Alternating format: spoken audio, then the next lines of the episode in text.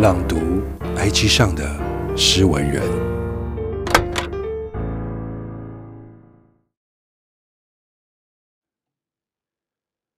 九十二，二零二一。你可以很喜欢、很喜欢一样东西，在一次次做抉择的时候，它依然是你不需三思。不变的选择，但你也可能无法自由的去享受它。喜欢不等于拥有，渴望不等于能实现，这就是残酷的人生和现实。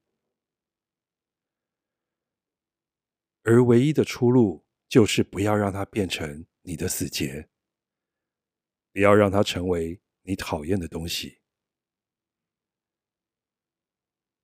也许放下是一种永恒的拥有，因为记忆里的美好，除了你能让它变质，没有人能剥夺。作者：葡萄干。